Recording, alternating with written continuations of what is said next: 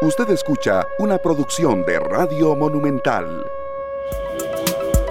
La radio de Costa Rica son las 3 de la tarde con 40 minutos. Hoy puede ser un gran día, nos dice Chambao, en canción que ha seleccionado nuestro compañero Sergio Castro en el arranque de nuestro espacio de hoy. Para muchos arrancando semana, bueno, para nosotros no. Ayer estuvimos con todos ustedes y muy agradecidos también porque hoy en este horario 3 de la tarde con 30 minutos y hasta pocos minutos antes de las 5 en punto, eh, bueno, el horario habitual de esta tarde, volvemos y retornamos, pero muy, muy contentos y muy agradecidos eh, de todas las sugerencias de temas que ustedes siempre nos plantean, de que estén con nosotros en los 93.5 FM, en www.monumental.co.cr, en el Facebook Live, Canal 2 Costa Rica, ya estamos. Glen Montero, Luzania Víquez, Sergio Castro y un servidor Esteban Arone, muy contentos eh, de arrancar con todos ustedes el espacio de hoy, con dos temas de muchísima actualidad, uno que generó muchísima controversia en redes sociales y ya casi les vamos a decir de qué se tratan los dos. Y bueno, Sergio, bienvenido. Una tarde, bueno, cargada de tráfico vehicular, hoy sin tanta lluvia, pero eh, sí con, mucha disposición de, volver a, entregarles lo mejor de nosotros en esta tarde. Buenas tardes Esteban, buenas tardes a Glenn Montero en los controles y a Luzania Víquez también. Eh, hoy es un día especial y puede ser un gran día también, eso depende de cada uno de nosotros, ¿verdad? En la medida de lo posible. Cuando hay cosas que no podemos cambiar, pues podemos hacer un esfuerzo por encontrarle, como decimos, la comba al palo, ¿verdad? Y esta es interpretada por Chambao, es una versión que hemos programado varias veces acá en esta tarde, pero es más que nada para seguirnos motivando. De hecho, las tres canciones de hoy son de esta gran agrupación que nace en Málaga, España. Desde el 2002 hasta el 2018 estuvieron activos 16 años y dejaron canciones muy bonitas, versiones muy lindas y las canciones propias de ellos también con un mensaje muy especial. Los dos temas de hoy, Esteban, muy importantes, eh, de mucha actualidad y que tenemos que considerar. Sí, así es. Y vamos a desmenuzarlos un poquito. Vamos a adelantarles de qué se trata antes de que ya hagamos el contacto con nuestro primer invitado.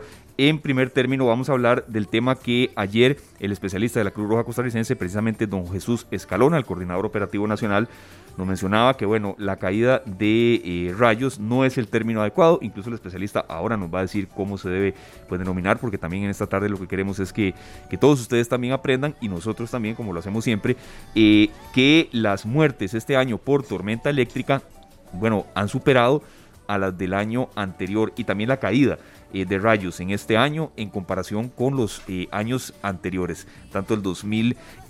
20 como el 2019. Entonces yo creo que es bueno siempre tener alguna serie de... Eh, creo que información fidedigna y sobre todo qué hacer, ¿verdad? Serio, porque hay muchos mitos, realidades, creencias y que a veces más bien nos pueden jugar una malísima pasada. Lo más importante es eh, de acatar las recomendaciones, ¿verdad? Porque nos la jugamos mucho a veces. Sí, sí, sí, sí. Y, y, vea que también, en serio, hay momentos en los que de verdad está el día tranquilo, sin ningún tipo de problema, y de pronto se viene un aguacero, granizo, tormenta, rayería. Y bueno, como un rayo acaba de llegar también acá nuestra compañera Luzania Víquez, a quien le damos la más cordial bienvenida. Luzania, ¿Cómo, están, compañeros? ¿Cómo les ha ido? Como un rayo. Muy bien, gracias a Dios. Eh, muy emocionada de que vamos a abordar este tema. Les contaba yo ayer, ¿verdad? Que me bañé justo debajo de una rayería, porque si no me hubiera tenido que venir añeja. Y bueno, creo que son muchas eh, las dudas que surgen en torno a este tema y sobre todo muchos, muchos mitos y muchas realidades. Así que me alegra montones que lo vayamos a evacuar. Así es. Y bueno, eh, la persona que ya está en línea telefónica con nosotros, gracias a Glenn, es Bernie Fallas. Él es coordinador de la unidad de descargas atmosféricas del Instituto Costarricense de Electricidad. Muchísimas gracias, eh, don Bernie, por estar con nosotros. Gracias por su compañía de nuevo y siempre por estar anuente a darnos usted pues toda la información científica real. Solamente un par de datos ahí que, bueno, provienen precisamente del ICE, en el 2020 cayeron 631 mil eh, descargas eléctricas y en el 2009 la cantidad de rayos fue apenas de, bueno, no apenas, pero sí fue mucho más baja en comparación con el año 2020, fue cercana a los 600 mil. Entonces, bueno, hubo mucho más el año anterior. Tal vez un poco a qué se debe este incremento, don Bernie, y después tenemos aquí una, una serie de consultas de qué hacer y qué no hacer, porque eh, sí, cuando ya se trata de muertes, creo que también viene un poco de reflexión. Bienvenido, don Bernie, de, de verdad muchas gracias de nuevo por estar con nosotros. Buenas tardes, muchísimas gracias. Un honor para nosotros en Descargas Atmosféricas del ICE, pues poder hablar de este tema tan importante, más ahora que estamos entrando en, uno de los meses más activos, ¿verdad? Y viene el mes de septiembre que también viene muy, muy activo y tomar en cuenta pues esa condición, ¿verdad? De que desdichadamente eh, estamos viendo de forma recurrente eh, eventos donde alguna persona es impactada por rayo. Entonces tenemos que hacer un llamado a, a la prevención en ese sentido. Con respecto a la cantidad de descargas atmosféricas, como comentaban, pues eh, hace un, par de años, ¿verdad? En el 2019 y el 2020 eh, cerramos con valores muy cercanos a los 600 mil rayos, que podríamos decir que está dentro de los valores promedio. Eh, sin embargo, hemos tenido mm, meses, perdón, años muy activos, como fue el año 2017, donde alcanzamos un millón doscientos cuarenta y tantos mil rayos, ¿verdad? y el año 2014 donde había caído también el primer millón que, que medimos, ¿verdad? Este año, eh, al menos el mes de julio, eh, ha sido un, mes bastante deficitario y en parte me parece que por ahí eh, va esa condición de que nos estamos confiando, ¿verdad? Nos estamos confiando de que no hay rayos en horas de la tarde. tuvimos un cierre de casi 50 mil rayos en el mes de julio, cuando normalmente caen 84 mil rayos y esa esa confianza, esa falsa confianza, yo creo que, que tenemos que, quitarla y recordarle a la gente que estamos en un país sumamente activo en lo que a descargas atmosféricas se refiere y de ahí que eh, más que todo en horas de la tarde tenemos que tener prevenciones con respecto a eso. Don Bernie, nosotros en nuestra niñez y todavía nuestra juventud amábamos que se viniera la lluvia en media mejenga. usted sabe, ¿verdad? claro, claro, por supuesto. Además, no se le taco y se lo pegaba en la cabeza al otro, ¿verdad? Y, y se limpiaba uno el barrio y seguía la mejenga. O venirse de la escuela mojando, no importa. Charcos. Ah, sí, meterse los charcos, qué aventura. Eh, Exacto. perdón, en serio, si nos, transportamos más a la niñez, de si uno iba ganando, que se acaba esto ya. Ah, no, uno podía ir ganando 9 a 1 y decían, el que mete un gol gana. Exacto. Y, ahí quedaba la mejenga y era el vacilón de patear la bola en medio de los charcos, en medio de los aguaceros. No sé si, bueno, esto sí nos no los puede aclarar usted porque puede ser que en aquella época no corriéramos tanto riesgo. ¿La rayería ha aumentado con el paso de los años, don Bernie? En realidad no hemos notado un aumento considerable. Hay que tomar en cuenta también pues que tenemos eh, información desde el año 2004, ¿verdad? A la fecha. Si bien ya casi vamos a, tener este casi 20 años de información, no hemos notado que haya una, un aumento como muy marcado, muy considerable en, en, la actividad atmosférica. Eh, sin embargo, si uno dice, bueno, sería que teníamos mucha suerte en aquel tiempo, ¿verdad? Porque eh, un, un mito, ¿verdad? Eh, que es clarísimo es, por ejemplo, la situación esta que uno dice, bueno, si no está lloviendo, no me va a caer el rayo, ¿verdad? Y el rayo es un precursor de la lluvia.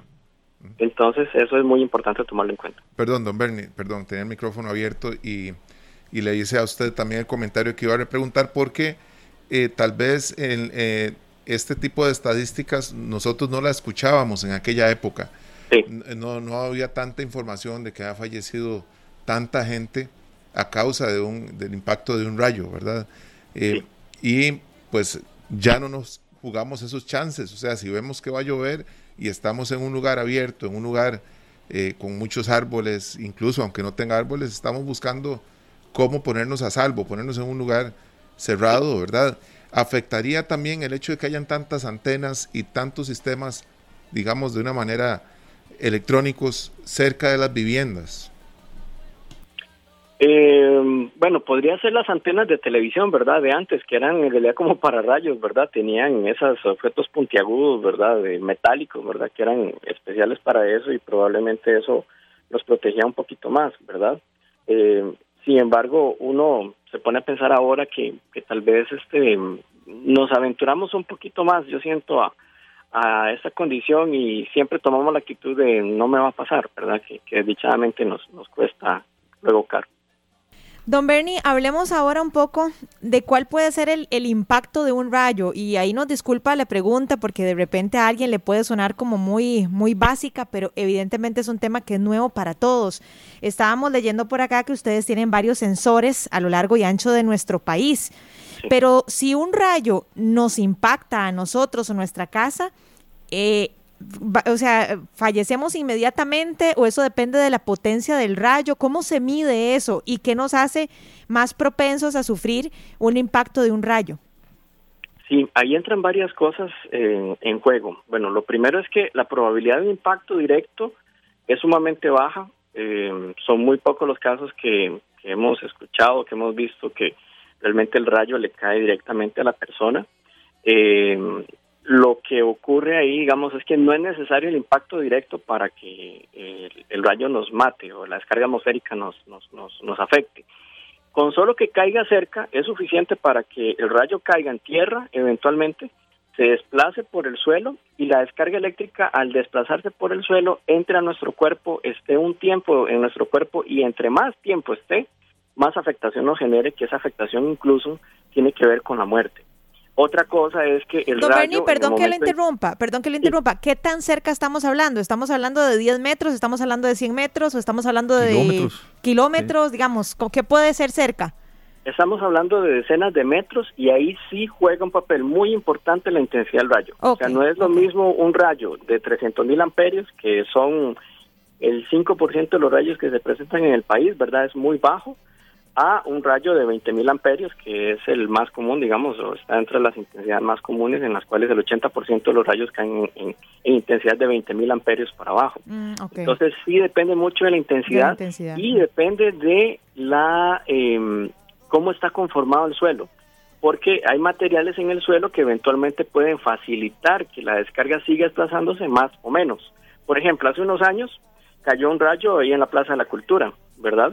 Y al caer sobre la acera, pues prácticamente el, daño quedó ahí a pocos centímetros, ¿verdad? No se pudo desplazar más, pero si estamos hablando de un suelo que tiene una condición húmeda, que tras de eso tiene algunos metales eventualmente ahí un poco más concentrados, pues podría ser que se desplace más la descarga eléctrica.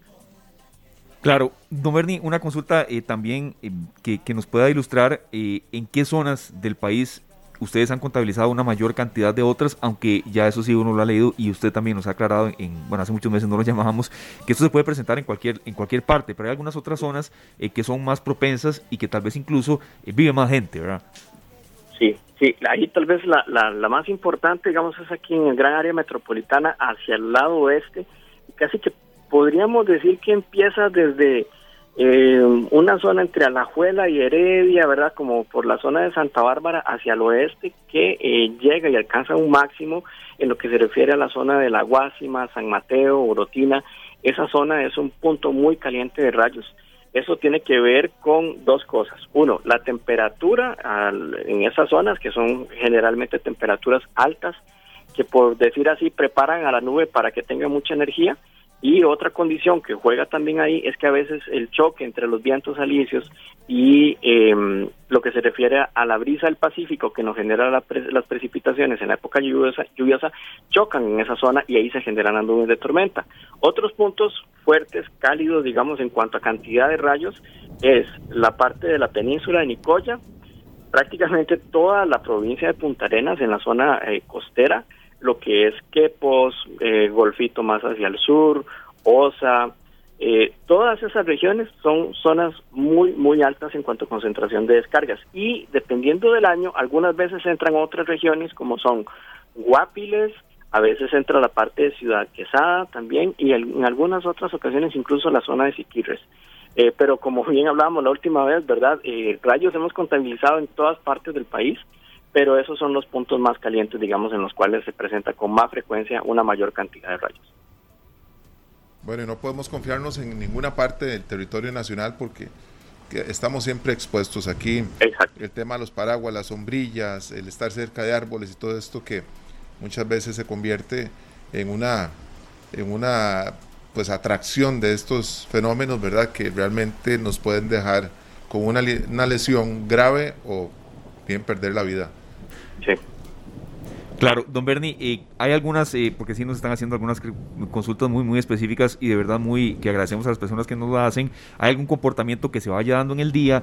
Mucho calor o incluso ya eh, señas de que el día está totalmente despejado que puedan perfilar de que se viene una tormenta eléctrica intensa. Sí, ahí hay, hay, hay una, una una situación especial o particular que tienen las descargas atmosféricas en nuestro país, más que todo para lo que se refiere a todo lo que es la costa pacífico, incluso lo que es acá el área metropolitana, y podríamos decir que los sectores montañosos de la zona norte y la región del Caribe, y es que en esas zonas los rayos, el casi el 70 o más por ciento de los rayos ocurren entre las 12 de mediodía y las 3 de la tarde. Entonces tenemos un patrón muy bien marcado. Eso no ocurre en Limón, donde más bien a veces en horas de la mañana es cuando se presentan o en horas de la noche o madrugada se presentan los rayos. Pero en esas otras zonas sí ocurre eso. Y una forma de identificar que vamos a tener una condición de tormentas en hora de la tarde es, primero que todo, las mañanas particularmente son de esas mañanas donde está muy despejado, siente uno una radiación muy fuerte, el sol está calentando todo lo que puede, tenemos mucho esa sensación de bochorno, como decimos eh, de forma popular, ¿verdad? Donde sentimos la atmósfera húmeda y eso lo que va haciendo es alimentar las nubecitas que las vemos en la mañana como, como unos algodoncitos blancos que se van ahí formando, que van creciendo, van creciendo, hasta que llega un momento donde la base de esa nube generalmente tiene un corte horizontal, así como si le hubieran pasado un cuchillito y la cortan así perfectamente y se ve gris. En el momento en que ya uno ve ese patrón en esa nube, esa nube está cargada eléctricamente. Y eso es una gran batería que tiene cargas negativas en la parte de abajo, cargas positivas en la parte de arriba. Y en cualquier momento va a empezar la actividad, eh, incluso antes de las precipitaciones, antes de que se den las lluvias. Y luego de eso, pues eh, la naturaleza, naturaleza siempre busca su equilibrio y va a descargar toda esa energía que acumuló esa batería en las próximas horas. Don Bernie, yo quiero que hablemos ahora de los mitos y de las realidades en torno a los rayos. Eh, por ejemplo, yo cuando era pequeñita, bueno, y todavía, Esteban se asustó, o sea, hace poquito, yo escuchaba de que, por ejemplo, uno no debería, si hay rayería, de estar metido en una piscina, de estar metido en el mar. Eh, hay personas que dicen que es bueno agarrarse de un árbol, hay personas que dicen que el tener una sombrilla abierta más bien nos expone más. Entonces, cuéntenos usted cuáles son los mitos y cuáles son las realidades, qué debemos y qué no debemos hacer cuando estamos expuestos a eh, un a un pronóstico de estos? Sí, bueno, hay muchísimos, pero, pero así muy puntualmente relacionados con esto. Eh, lo primero es no estar al aire libre, ¿verdad? Eso es muy importante y es algo que hay que tomar en cuenta. Si escuchamos el trueno, significa que estamos dentro del radio de acción de la nube. Entonces, ese mito, bueno, algo que hasta uno de pequeño hacía, ¿verdad? Eh, que era que empezaba a llover y de una vez se metía abajo de un árbol. Eso es terrible. Los árboles son prácticamente para rayos naturales y el momento en que un rayo caiga sobre ese árbol, conforme va bajando la descarga a través del árbol, va a afectar a las personas que están debajo de ese árbol y muy probablemente así con una certeza muy alta las personas van a morir. De hecho uno lo ve incluso con vacas que naturalmente están eh, pastando en campos muy grandes, empieza a llover buscan refugio debajo de un árbol y cae un rayo ahí y mueren todas las vaquitas y pueden ser bastantes porque la descarga es sumamente fuerte. Entonces, esto es muy importante. Perdón, aquí don Misael Ábalos Villegas nos dice que lo curioso es que hace 40 años no caían rayos al ganado y personas. Eso es, eh, será porque no teníamos la información que tenemos y la inmediatez del Internet, de las redes sociales, para informarnos y que sí sucedían, pero que no se informaba de la manera que se informa ahora. ¿Será? Podría ser, es un poco complicado porque no tenemos historia de rayos antes del 2004 para poder decir que realmente se ha dado un aumento o no se ha dado un aumento, ¿verdad? Eh, sin embargo, por ejemplo, en, mi familia, eh, que son de Punta Arenas, por ejemplo, ellos tuvieron una experiencia de, de una caída de un rayo en un árbol frente a la casa, ¿verdad? Que, fue algo impresionante, ¿verdad? Y, que tuvieron algún tipo de consecuencias asociadas a, a, eso, ¿verdad? A, bueno, a ver el árbol, ¿verdad? Y el susto, ¿verdad? La parte psicológica. Y eso, pues, lo marca uno, ¿verdad? Antes eso no era tan normal. Ahora nos damos cuenta de cualquier evento en ese tipo, ¿verdad? Como prácticamente inmediato, ¿verdad? Gracias a las redes sociales y a los medios de comunicación como ustedes. Entonces, eh, es un poco difícil asegurar si realmente se está dando un, un aumento o no. Además de que ahora somos más personas que las que habíamos en aquel tiempo, ¿verdad? Eso también.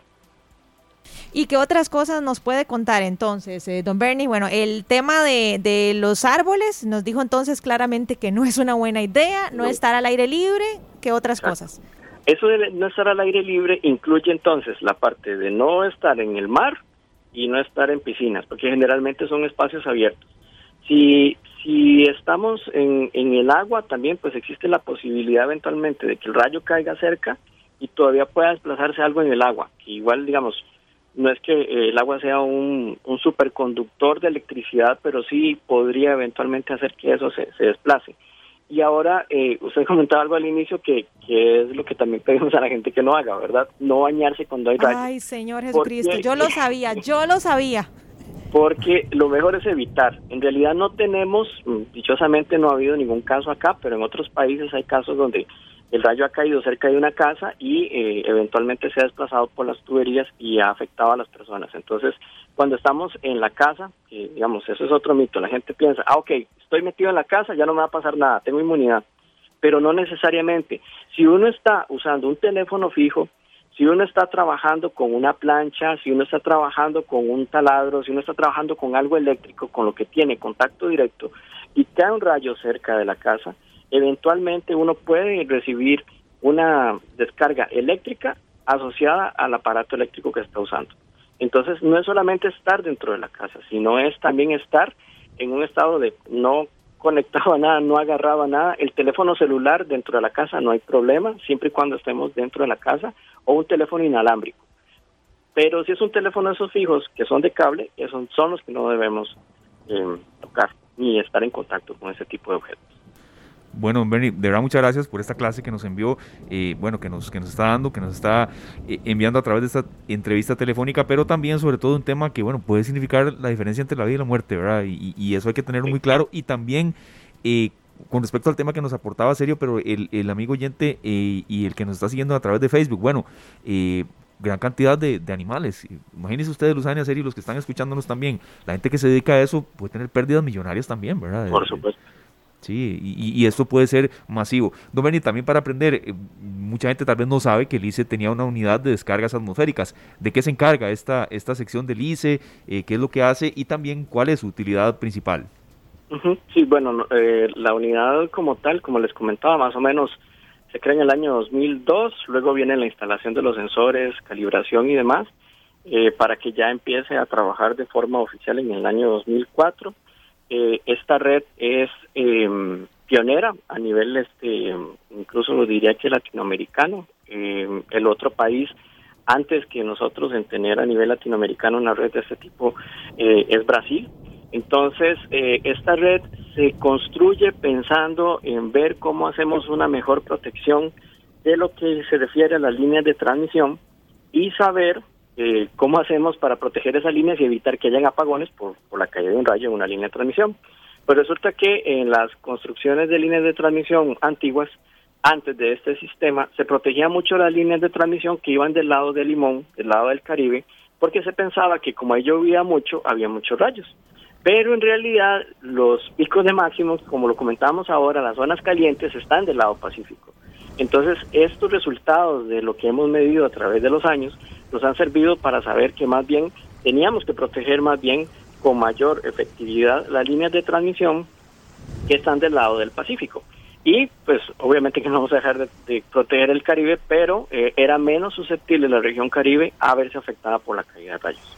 Eso eh, ha sido por muchos años, digamos, algo que ha servido para hacer el rediseño de líneas de transmisión y actualmente eh, este mm, esta red nos sirve también para lo que se refiere al monitoreo en tiempo real de nuestras cuadrillas, en el sentido de que eh, tenemos un sistema que alerta y avisa si eventualmente hay una descarga atmosférica o una nube de tormenta que se está formando cerca y eventualmente puede llegar a donde están las personas trabajando. Aquí usamos una regla muy importante que se le llama, es una regla que se usa en Estados Unidos, una regla de los 30 minutos, ¿verdad? O sea, en el momento en que estamos en rayería, ¿verdad? Nosotros podemos o nos cuestionamos hasta qué hora me puedo quedar aquí y hasta qué hora es seguro salir, ¿verdad? Y no, no le falta a uno eso de que uno dice, bueno, ya voy a ir a prender el tele y prende el tele y queda un rayo, ¿verdad? Eh, hay que esperarse unos 30 minutos después a la última vez que escuchamos un trueno. Entonces uno escucha el rayo a lo lejos, cuenta 30 minutos y después de eso puede salir o puede prender elementos eléctricos. Entonces usamos esta cuestión para, eh, para poder alertar a las cuadrillas de nosotros que eventualmente pues tenemos una condición eh, de rayo cerca y eh, pues proteger al, personal. Eso es más que todo el uso que se le da actualmente a, a la red de descargas atmosféricas. Perfecto, don Bernie, muchísimas gracias. Anotando nosotros acá todos estos consejos y también aprendiendo muchísimo sobre estos fenómenos que eh, pues nos tiene que siempre preocupar a la hora de saber que vienen o que ya están presentes en nuestras tardes y noches. Muchas gracias, don Bernie, por la ayuda, ¿verdad? Con gusto, estamos a la hora. Muy amable, don Bernie, gracias. Yo creo, compañeros, que nos dio una serie de recomendaciones importantísimas y esclarecer que es cierto y que es un mito en realidad, ¿verdad? Porque vivimos en un país en donde estamos en presencia de muchísimos rayos, sobre todo el día de ayer, ¿verdad? Que fue realmente impactante. Sí, vea, yo creo que a veces es bueno cuando hacemos estas entrevistas y no se está dando en el momento un fenómeno así, quizás la gente eh, pueda tener un poquito, más de atención. A veces cuando se viene un sismo y analizamos un sismo en el propio momento, eh, la gente tal vez está un poco, ¿verdad? No, tan enganchada con el tema de escuchar y reflexionar un poco.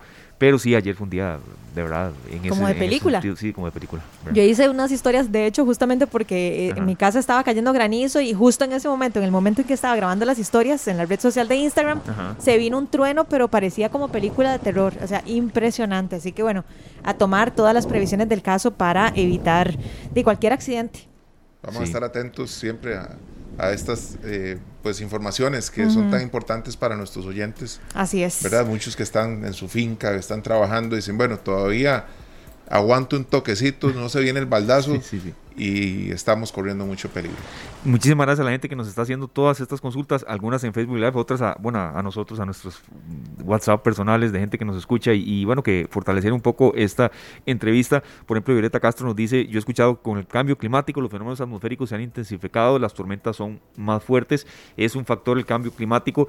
Todas estas las vamos a anotar porque son temas que vamos a seguir consultando y sí, el cambio climático, no un 100%, pero claro que tiene relación con, este tipo de tormentas. claro que sí, claro que sí, ya lo habíamos hablado, de hecho, me parece que la semana pasada, ¿verdad? Claro, pero cuando, cuando mm, de nuevo retomemos estos temas, todas estas consultas aquí las vamos a ir anotando, don Sergio. ¿Ustedes han visto caer un rayo cerca?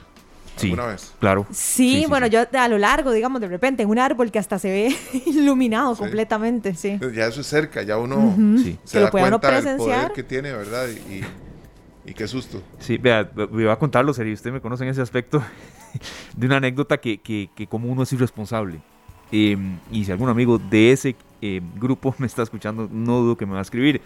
Un rayo en Alajuela, en Tamboro siquiera de Alajuela, no preciso exactamente cuál lugar fue.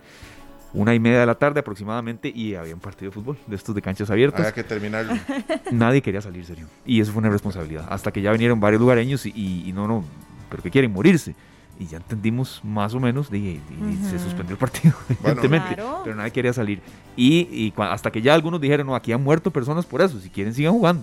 Y todo ese tipo de responsabilidades que la gente comete. Entonces, bueno, con cierta hasta vergüenza, ve aquí, en tambor de Alajuela. Muchas gracias al ingeniero. Bueno, Ahí están diciendo. Al ingeniero George Wright, que nos está escribiendo porque sí fue en tambor de Alajuela y no queríamos salir. Fuimos testigos en estos días en la Copa de Oro, un partido que se suspendió, precisamente un partido de Costa Rica, que se atrasó por la tormenta que había. Sí. Por la rayería. No, no, la verdad es que ya sabiendo todo esto, el que quiera exponerse ya es por, por casi digo una palabra que no puedo decir en radio, pero bueno, ya él porque quiere. Bueno, pero no, y que valga, qué dicha, qué dicha. Que valga esta anécdota y gracias a la gente de verdad que nos está escuchando, porque ni siquiera te había terminado el cuento cuando ya me están escribiendo dos aquí, si fue en tambor de la juela.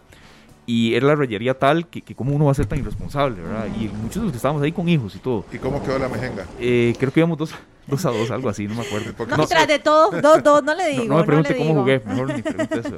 Aquí van, ya van a anotar, pero yo creo que la parte seria de la anécdota chistosa, entre comillas, que uno por una responsabilidad así puede perder la vida, ¿verdad? Y, y, ojo lo que nos dijo don Bernie, Luzania, que era un, que en los espacios abiertos el riesgo es mucho mayor. Vean, hay muchas cosas importantes que nos dijo don Bernie. Uno, que la, mayor cantidad de rayos se presenta entre las 12 mediodía y las 3 de la tarde. Un dato muy, muy interesante. También que uno ponerse debajo de un árbol o aferrarse a un árbol es la peor idea que se nos pueda ocurrir, porque el rayo impacta al árbol y hasta ahí llegamos. O sea, la posibilidad de fallecer es casi, casi inminente. Y también nos daba la recomendación en términos generales de no estar al aire libre, más bien, ¿verdad? Meternos a la casa o algún sitio donde nos podamos sentir un poco más seguros. Y también no estar utilizando ningún producto que requiera electricidad en ese momento. Claro. Bueno, un saludo para doña Lilia Montero, que nos escucha desde Australia. Desde ya nos envía un reporte y hacer las 4 con 9 minutos. Este, vamos con este tema de Maná para ir al corte comercial y ya regresamos con más de esta tarde. Las 4 con 18 minutos, aquí escuchamos de nuevo a Chambao con una canción lindísima que se llama Los Sueños. No los dejemos nunca por ahí, ni en manos de otras personas. Eh, cada quien tiene que luchar por lo que añora, por lo que sueña, dar el primer paso y el resto pues casi que de forma automática va uno cumpliendo metas y sueños, Esteban y, y Luciana, Luzania, perdón. Sí, así es, así es. Eh, Así es, don Sergio, vea, ese es este tema de los sueños, de cumplirlos y, de luchar por ellos. Creo que uno em, no dejar de, soñar y, intentar mm, luchar por ellos, pero creo que también a veces uno tiene que ser realista y dejarse asesorar, de, acompañarse de gente eh, y también entender a veces que solo no se puede. Bueno, y hay que, hay que luchar por los sueños y puede sonar trillado o cliché, pero hay mucha gente que está llena de sueños pero no lucha por alcanzarlos o por conseguirlos, entonces bueno, de ahí se, se esfuman fácilmente. De hecho que hay una frase que a mí me impactó muchísimo y creo que se las había compartido a ustedes en aquí en algún momento y decía, eh, hay que tener mucho cuidado con lo que le decimos a los niños porque están construidos de sueños. ¿verdad? Entonces, si el niño dice que quiere ser astronauta, ¿quiénes somos nosotros para llegar y decirle a un niño, no, es que ser astronauta? No, no, sí, claro, pero tiene que estudiar mucho y probablemente se tenga que ir del país, pero sí se puede, ¿verdad? Pero hay personas que se encargan de destruir los sueños y los niños están construidos de sueños. Ojalá que nosotros como adultos sigamos teniendo muchos sueños por los que luchar. ¿Ustedes se han dado cuenta algún día que están viviendo un sueño? que, están en medio de algo que habían soñado y que tal vez no se han percatado que lo estaban viviendo. Sí, a mí me pasó y cuando me pasó, compañeros, así como, como la más telenovelesca, me acabo de inventar esa palabra por aquello, se, me, se me erizó la piel. ¿Y saben cuándo me pasó?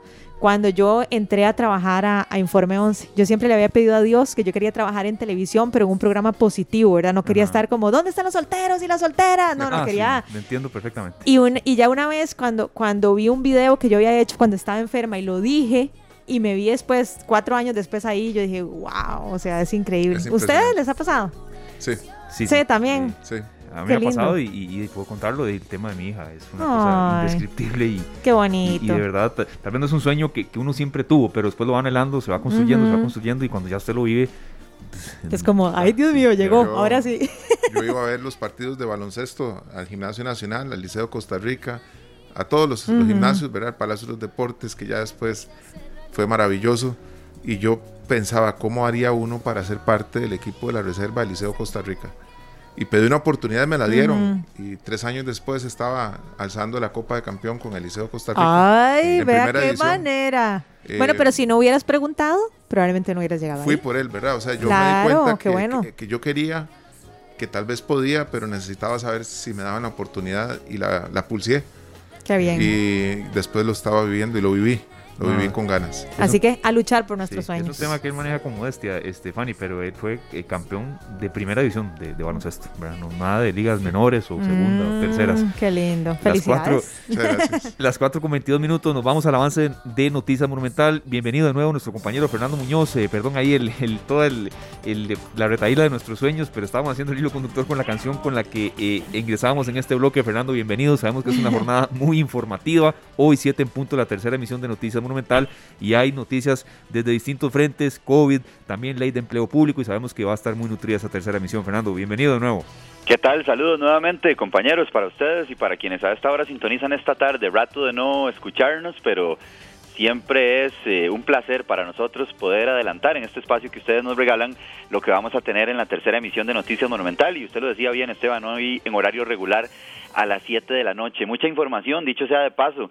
Precisamente hace algunos minutos el presidente de la República, Carlos Alvarado, visitó uno de los eh, centros donde en este momento se lleva a cabo la vacunación abierta contra el COVID-19, esperando que más personas se sumen, ¿verdad?, a colocarse esta vacuna y que pronto el país pueda conseguir esa ansiada meta de la inmunidad de rebaño. Lamentablemente, entre más personas se van vacunando, también van aumentando las hospitalizaciones y las muertes por COVID-19. Obviamente, una cosa no es consecuencia de la otra, pero son circunstancias que en este momento convergen. En las últimas 24 horas fallecieron 11 personas por COVID-19 y además, eh, pues las hospitalizaciones han ido en aumento, eso sí, se espera que conforme sigamos avanzando con la vacunación sean menores estas cifras y evidentemente pues eh, dejemos atrás, ojalá en algún momento, este amargo capítulo que ha sido la pandemia del COVID-19 en el territorio nacional y en el mundo entero. Por supuesto que hablamos de Costa Rica porque es lo que vivimos de cerca. Vamos a escuchar al presidente de la República, Carlos Alvarado, en esta visita que realizó a uno de los centros de vacunación,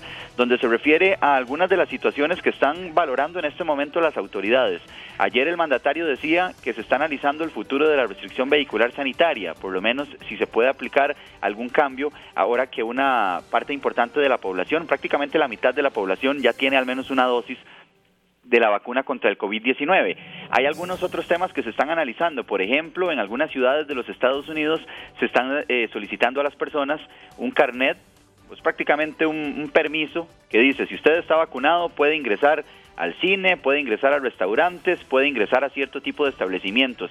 Si no está vacunado, no tiene permiso para hacerlo. Algo así se estaría valorando también en el territorio nacional. Se le consultó al presidente de la República y esto fue lo que dijo y lo escuchamos aquí en esta tarde. Esta tarde sobre carnets o permisos de personas vacunadas para comercios es parte de lo que tenemos que discutir o particularmente los equipos técnicos esta semana estarán discutiendo sobre el avance en el proceso de vacunación y cuáles serán las medidas por eh, adoptar o por mantener. Eso es lo que hay que discutir o por cambiar. Eh, pero eso será parte de esa, de esa discusión.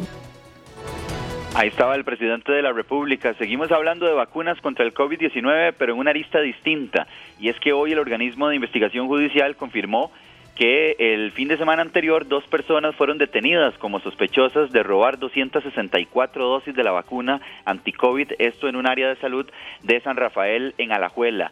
Estas dos personas que fueron detenidas el fin de semana quedaron en libertad, según lo confirmó el OIJ. Sin embargo, pues es una situación que también genera de alguna forma molestia al gobierno de la República. El presidente Alvarado también se refirió a esta situación, a la detención de un guarda de seguridad y de un asistente de enfermería de esta área de salud, donde se extraviaron estas vacunas, en apariencia se las robaron y obviamente que ya hay una investigación en curso con dos personas que quedaron en libertad, pero que siguen siendo investigadas. Y así reaccionó el mandatario esta tarde. Absolutamente lamentable, pero entiendo que ya también las autoridades están tomando, están tomando cartas en el asunto. Nosotros hemos procurado en todo el proceso ser absolutamente rigurosos con todo. Ustedes han visto que hemos sido muy juiciosos, por ejemplo, en la rigurosidad de los grupos y las edades, es decir, que nadie se cole la fila.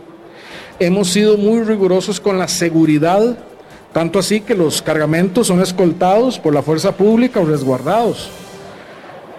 Al punto que los dos incidentes que hemos tenido y que se han sido investigados, uno con la vacuna eh, de la persona que no le inyectaron el líquido, fue profusamente investigado, al punto que se le hicieron exámenes de antígenos a todas las personas para ver quién tenía inmunidad y quién no. Y en este caso lamentable, pues sí, estamos hablando de una sustracción de poco más de 250 aproximadamente vacunas. No obstante, siendo dos eventos, eso no afectan estadísticamente en nada lo que como país estamos logrando. Estamos logrando la mitad de la población vacunada con dos incidentes. Ahí estaba entonces el presidente de la República reaccionando a esta noticia que confirmó este martes el organismo de investigación judicial. Ha surgido noticia también en el Congreso de la República, donde la Comisión Legislativa que investiga la supuesta infiltración del narcotráfico ha aprobado una moción para llamar a comparecer a la ex vicepresidenta Ana Elena Chacón y al ministro de Comunicación Agustín Castro para que rindan cuentas sobre la visita a casa presidencial de un supuesto líder narco de apellidos Cartín Herrera y es que hace algunos días se confirmó que esta persona había ingresado a casa presidencial en distintas ocasiones. Ya ahora con un poco más de información, los congresistas han determinado que este hombre, este sospechoso de narcotráfico, visitó al ministro de Comunicación y también eh, previamente a la ex vicepresidenta de la República y es por ello entonces que han aprobado esta moción para que ambos rindan cuentas y brinden explicaciones de a qué se debieron estas visitas de esta persona cuestionada. Es parte de las informaciones que estaremos ampliando a partir de las 7 de la noche para que no pierdan detalle, una emisión cargadísima de información de 7 a 8 de la noche. Perfecto, Fernando, muchas gracias. Y bueno, sabe usted que siempre hacemos consultas de temas o mencionamos temas deportivos cuando lo ameritan. Mañana hay un clásico nacional, eh, Liga Deportiva Lejolense, Liga Deportiva Lejolense de Saprisa, en el marco de la Supercopa, que en estos momentos, por cierto, eh, es propiedad del Club Esporte Herediano, don Fernando. Mm. Pero bueno, Pero bueno, hay, hay posibilidades eh, remotas o quizá un poco más fuertes de que este partido pueda tener alguna especie de suspensión o no. Y usted nos detalla un poco más el estado de situación tal vez a esta hora, después de lo que eh, se dio a conocer en horas del mediodía, un poco más después, eh, de que hay un jugador del Deportivo Saprissa positivo, que por supuesto no, no, no es el interés de nosotros saber quién es ni nada de eso, sino el proceso en el que se está a esta hora 4 con 29 minutos. Sí, no, a la, a la espera, Esteban, de, de tener también un poco más de detalle, ¿verdad?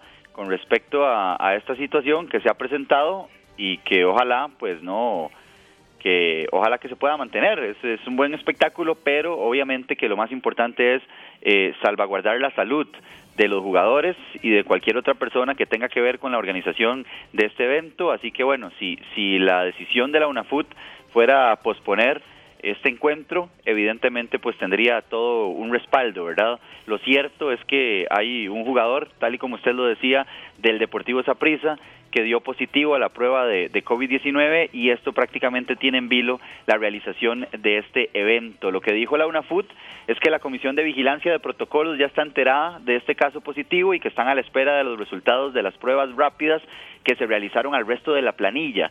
Posiblemente estarán hoy en el transcurso de la tarde estos resultados y en ese momento es cuando se va a determinar si se juega o no esta Supercopa para eh, pues eh, esperar. Lo que sí pues eh, se ha dicho también es que el jugador que dio positivo habría estado presente en la pasada edición de la Copa Oro con la selección nacional de Costa Rica. Sin embargo, pues evidentemente es información que que ha trascendido en, en, las últimas horas, en los últimos minutos, y que estaremos esperando confirmación por parte de las autoridades oficiales, que en este caso sería la UNAFUT. Así que una vez que se tenga el resultado de estas pruebas rápidas que se aplicó eh, a la plantilla del Deportivo Saprissa, a la planilla más bien, ya pues eh, habría una decisión por parte de, de las autoridades evidentemente esto nos deja en vilo, ¿verdad? Vamos a, a, esperar a ver qué se resuelve, pero de que queremos Supercopa, todos queremos Supercopa, eso es, eso es un hecho, sería el, primer clásico que podamos ver y escuchar desde hace ya bastantes meses. Y bueno, hay por ahí también algunos resentimientos, eh, un poquito de sangre en el ojo, de un lado y del otro, así que vamos a estar a la espera y evidentemente cuando haya una decisión por parte de, de UNAFUT, ustedes la van a conocer, todas las personas que sintonizan la radio de Costa Rica la van a conocer, ya sea en Noticias Monumental o con los compañeros de deportes. Eso que dijiste de, sangre en el ojo, más de un lado que del otro, pero no vamos a entrar en detalles. Muchas gracias. Compañeros, sí, por favor, vamos a esperar nuevas eh, o las noticias y ver qué pasa mañana entonces. Sí, sí, mantengámonos así en, paz mejor. Muchas gracias, Fernando. Muy Con amable. Mucho gusto, gracias a ustedes y nos escuchamos a las 7. Gracias. Muchas gracias a nuestro compañero Fernando Muñoz por todo el avance de noticias y recordemos será en punto a las 7 de la noche eh, que eh, ustedes escuchen la tercera emisión de Noticias Monumental, muy muy cargada por cierto. Son las 4.31, nos vamos a la pausa y enseguida venimos con un tema que, eh, bueno, ayer generó mucha controversia y es de nuevo... Eh, esta situación que a veces se presenta en carretera con los ciclistas, eh, que se les hace en ocasiones multas y cuando la ley ampara a quienes les están confeccionando las multas, es lógico que, que haya molestia. Eh, y bueno, usted nos detalla un poco más de qué se trata, serio exactamente lo que pasó, pero que también aquí el sentido de la entrevista que vamos a tener es constructivo, pero tratar de que eso se evite más en, carretera, ¿verdad? No es, eh, mm, utilizando una palabra quizá un poco eh, drástica, acribillar a los ciclistas que en ocasiones, bueno, están cometiendo irregularidades y merecen una multa, pero también que haya más paz en carretera en uno y otro bando, porque no se puede generalizar ni que todos los que están andando en bicicleta que lo hacen muy frecuentemente, eh, lo hacen por rutas prohibidas, ni que tampoco en algunos casos también hay unos que tengan comportamientos que no son los adecuados. Bueno, es que ayer de alguna manera eh, todos los que amamos el deporte y, vemos a la gente pasear y demás estábamos un poco consternados con una noticia que no era como se estaba dando, ¿verdad? Al final la noticia en sí no era... Eh, no la comunicaron de la forma correcta. la multa que le hicieron a este, a este chofer no tenía que ver directamente con los racks para aportar bicicletas, sino que más bien fue parte de varias infracciones que cometió y pues eh, le explicaron, ahora tenemos también eh, la compañía de un experto que nos va a terminar de aclarar cuáles son las medidas que debemos tomar a la hora de transitar con las, bicicletas, digamos, guindando o portándolas en estos racks, en estos vehículos. Así es. Entonces, bueno, con este tema venimos a las 4.33. Bienvenidas todas sus consultas a través del Facebook Live, Canal 2 Costa Rica. La pausa y venimos. La radio de Costa Rica son las 4 con 38 minutos. Muy agradecidos eh, de que esté con nosotros en línea telefónica don Oscar Araya. Él es director de la Escuela de Capacitación de la Policía de Tránsito. Décadas eh, de conocer el teje y maneje de las leyes, de las multas, de por qué se hacen y no. Y bueno, Luzani, en serio, lo que queríamos es no irnos en contra ni de ciclistas, ni tampoco generalizar, ni tampoco querer que ahora, bueno, lluevan multas, no, no, para nada. Pero recapitulando muy rápido, la Policía de Tránsito confirmó que los racks o implementos para transportar bicicletas en los vehículos están permitidos. Pero, Sergio, hay un pero muy fuerte también. Bueno, hay, algunas cosas que nosotros tenemos que tener claras y es que estos racks no deben de tapar la, la placa del vehículo, no deben de tener este, visibilidad, o sea, uno debe mantener la visibilidad, que las bicicletas no obstaculicen la visibilidad desde la cabina del vehículo y también que a la hora de acomodar las bicicletas, las llantas no excedan los costados del vehículo y que puedan ser un peligro para otros vehículos o transeúntes. Así es, entonces, don Oscar, ¿cómo ilustrar un poco lo que sucedió ayer y que también eh, lo que queremos es, de verdad y con toda sinceridad, que no se repita? Bienvenido, don Oscar. Un placer estar en el programa y un saludo a ustedes y a los oyentes. Eh, sí, eh, el acontecimiento de ayer en que un oficial de tránsito le hizo una un, dos sanciones a un a un conductor este pues para sorpresa de nosotros también ha generado todo este toda esta situación. Este los racks y sí lo confirmo ahora los racks para el transporte de las bicicletas no está prohibido así bien claro no está prohibido. Pero como bien apuntaba usted hay situaciones de seguridad que el conductor debe velar para beneficio propio y para beneficio de los demás. Y esto es algo muy sencillo. Cuando usted coloca la bicicleta o las bicicletas en el vehículo, y estamos claros que es para ir a hacer deporte, eso es muy bueno, lo aplaudimos, todos estamos de acuerdo. Pero es importante que usted tenga presente que las, las bicicletas deben de quedar bien ubicadas dentro del dispositivo que usted está utilizando.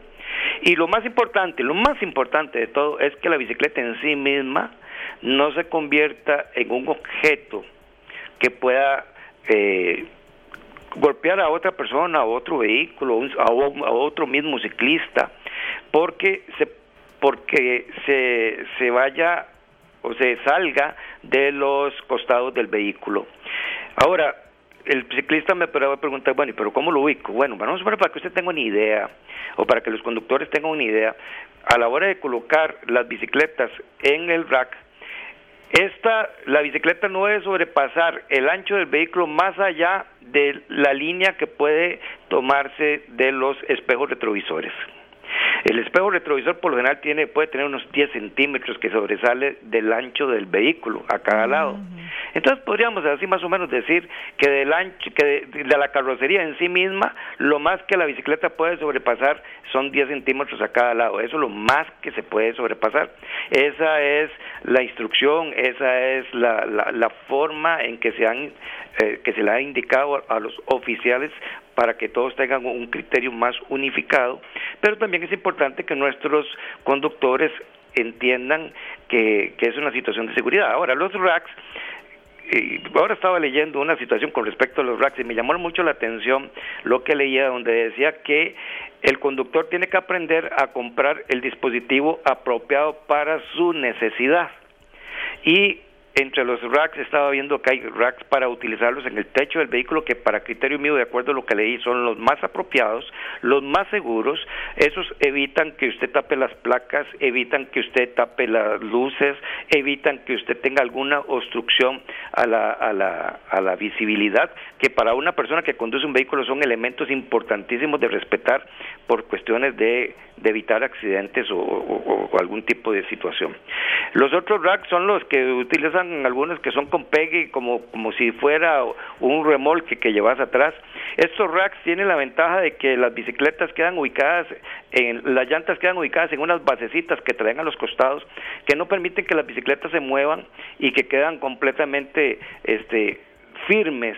Y luego están los racks como el que usaba el compañero o el muchacho que, que, sancionaron, que son racks eh, de baúl que se ponen con algunas cuerdas, en unas cintas en la parte de atrás del vehículo y que este a criterio mío tal vez no son los más apropiados, pero se usan y en estos es donde más se puede dar la posibilidad de que las bicicletas queden mal ubicadas, sobre todo cuando, como es en este caso, la persona no utiliza una bicicleta, sino que lleva tres.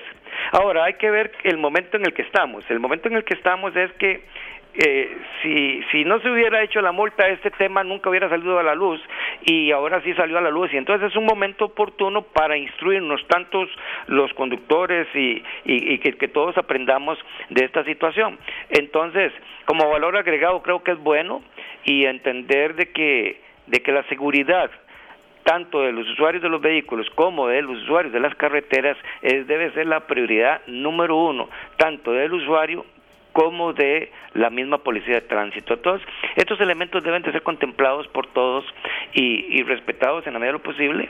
Y, a veces uno dice, son situaciones de sentido común, ubiquemos la bicicleta de manera que quede bien. Eh, yo quisiera hacer un comentario con respecto a los ciclistas.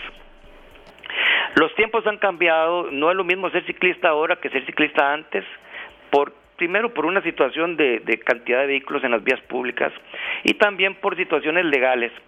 El, ciclista es un usuario de las vías públicas eh, y la bicicleta como tal legalmente está constituida como un vehículo en el que se puede circular en las vías públicas, la ley lo define como un vehículo de tracción humana. Y entonces leyendo la ley de movilidad ciclística y de seguridad, hay una parte que me llama la atención y, quisiera compartirlo con los, con los conductores, donde yo quiero apelar al sentido común y a la solidaridad de los usuarios de las vías públicas. Tenemos que entender ahora que el ciclista es un usuario y que la bicicleta en este momento es un vehículo que se utiliza con más, eh, más, más objetivos de trabajo, de transporte, de placer o lo que sea. Y la ley de movilidad en el artículo 5, en el inciso O, habla de vías compartidas. Aunque siempre hemos sabido que la vía se comparte, ahora hay una ley específica que dice que las vías están compartidas. Y están compartidas por los usuarios, tanto ciclistas como conductores de vehículos automotores. Y todos, todos tienen derecho al uso de la vía de una manera sensata, respetuosa, cuidándonos los unos a los otros y sobre todo siendo respetuosos de la ley. Entonces yo quisiera aprovechar el programa para hacer hincapié en esta situación de que el respeto mutuo debe coordinarse, debe, debe estar presente. Hemos hablado que Costa Rica es un país culto, sí, deberemos de ser un país culto y debemos de respetarnos los unos a los otros y, y, compartir y que no hayan desgracias y no hayan situaciones que podamos lamentar. Entonces más o menos quería compartir ese, ese pensamiento. No, y le agradecemos muchísimo, don Oscar. Yo creo que es importante que todos interioricemos esto porque no queremos poner en riesgo la vida de nadie más, ¿verdad? Queremos cuidarnos siempre los unos a los otros en carretera. Ahora, me gustaría hacerle dos preguntas. La primera, ¿de cuánto sería la multa si alguien no respeta esto? Y lo segundo, y perdone que sea tan incisivo con este tema, ¿verdad? Que le estamos preguntando sobre los racks, pero estaba viendo yo aquí tres o cuatro estilos de racks traseros, ¿verdad? Los que van en la joroba. Y de ahí los tres o cuatro que estoy viendo, todos no cumplen con lo que usted dijo. Digamos, hay uno que taparía eh, la visibilidad en el retrovisor, ¿verdad? Hay otro que taparía la placa. Eh, bueno, en realidad básicamente esas son las dos características que tienen los racks traseros. Entonces, si nos apegamos a lo que usted nos está mencionando, que es permitido por la ley, casi que solamente entrarían los racks que van sobre el techo, ¿correcto? Vamos a ver, uno tiene que ser objetivo. Las leyes a veces son tan difíciles de interpretar y, a veces dan eh, problema. Vamos a ver. Para empezar, la, la, respuesta a su primera pregunta es que la multa es de 110.300 colones por el incumplimiento a esta disposición. Cuando hablamos de que la, la, placa no se obstruya la visibilidad, es lógico que pensar que si pongo una bicicleta podría afectar la visibilidad de la placa, pero que tal vez no la tape de manera tal de que no pueda ser visible el número de la placa. La placa tiene dos objetivos primordiales de acuerdo a la ley. Uno, identificar el dueño del vehículo y dos, determinar por sí mismo el vehículo que se está conduciendo. Esas placas son únicas, solamente para ese vehículo. Entonces, no, no podemos eh, satanizar el aspecto de que porque la llanta está puesta ahí yo no puedo ver la placa. Eso yo quisiera hacerlo, hacerlo, hacerlo público y que la gente comprenda un aspecto lógico de la aplicación de la norma por parte del oficial y de la, y de la aplicación del dispositivo por parte del ciudadano. El ciudadano debe tratar en la medida de lo posible de ser respetuoso y de velar porque la placa pueda ser identificable. Ahora, con respecto a las bicicletas que viajan en la parte de atrás del vehículo, este, debemos de ser sinceros y yo creo que los ciclistas que, me están escuchando van a concordar, la bicicleta puesta ahí atrás no significa que me está quitando completamente la visibilidad de manera tal de que yo pueda poner en peligro el tránsito porque yo no puedo ver para atrás. No, sí, sí puede ver, sí puede ver. Lo que quiere decir, lo que se quiere decir es que usted no utilice dispositivos de manera tal de que verdaderamente obstruya la visibilidad y que usted pueda poner en peligro su seguridad y la de los otros porque no está viendo bien lo que usted está, lo que usted está haciendo. Entonces yo quisiera llamar a la cordura y tomar eh, hacer una interpretación correcta de este tipo de situaciones en las que yo puedo dar la bicicleta atrás y puedo ver. Ahora, como bien apunta usted, el mejor dispositivo para garantizar todas estas alternativas que están en la ley es el, el que se usa en los techos. ahora, este, los usuarios de esto en realidad son los expertos. Los que lo utilizan en realidad ellos son los expertos y yo creo que ellos deben de tomar la mejor decisión en función de su seguridad, que es lo primero, es lo primero. En función de el activo que anda atrás, porque ahora hay bicicletas que pueden costar hasta 3 millones de colones. Entonces, en, en la protección de ese activo. Y en armonía de la convivencia social. Las leyes, precisamente una de las cosas que buscan es garantizar la armonía y la convivencia social, en este caso la convivencia de los usuarios de las vías públicas. Entonces, quisiera ser claro en eso, que esos elementos puedan ser bien valorados quiero decirlo así, tanto por nuestros oficiales, pero también por los usuarios. Este, creo que se pueden hacer las cosas bien simplemente es tomar decisiones correctas y velar por la seguridad. Este, a veces no hay que entrar a defender posiciones y cerrarme en una posición que aquí que se me están violentando esto lo otro. No, no. Yo quisiera hoy como ser como como como oficial de la policía de tránsito y como como miembro de la dirección general de la policía de tránsito rescatar el, el, el mensaje de que de que hagamos las cosas bien de que valemos porque las cosas se, se, se, se, hagan como deben de hacerse y no a veces defender posiciones que podrían a veces salirse y ser hasta ilógicas y llevarnos a tomar decisiones equivocadas que podemos lamentar o con multas o con accidentes o con situaciones que no queremos que pasen en, en las familias costarricenses. Perfecto, don Oscar. muchas gracias por siempre ilustrarnos y sobre todo hablar eh, con la ley en la mano, pero no, no de una manera déspota, ¿verdad? Eh, que siempre haya un margen de, que uno aprenda y, lo que ustedes yo sé que menos quieren es andar haciendo partes, ¿verdad? Eh, en eso estamos claros. Vale. Don Oscar, muchas gracias. Con mucho gusto. Le agradecemos un montón, linda tarde. Igualmente, hasta luego. Era don Oscar Araya, director de la Escuela de Capacitación de la Policía de Tránsito, en este eh, tema que queríamos de verdad eh, culminar con un análisis de, parte de los especialistas. Y yo muy rápido, en menos de 30 segundos, sí quería, en materia de redes sociales, de verdad ser un poco cautos cuando damos una opinión.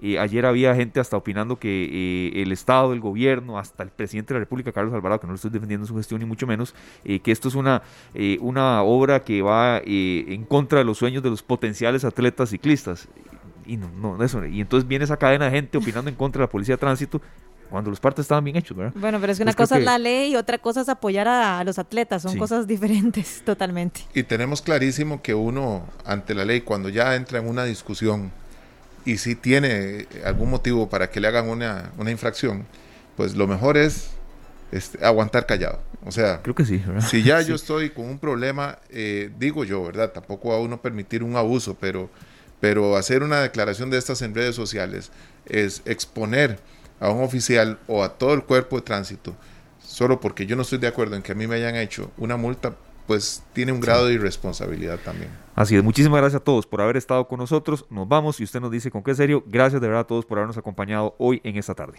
Los esperamos mañana, Dios primero, a partir de las 3 de la tarde mañana, compañeros, ¿verdad? a partir de las 3 exactamente. Y nos vamos con Chambao, de nuevo, lo mejor para ti, lo mejor para ti. Feliz tarde. Este programa fue una producción de Radio Monumental.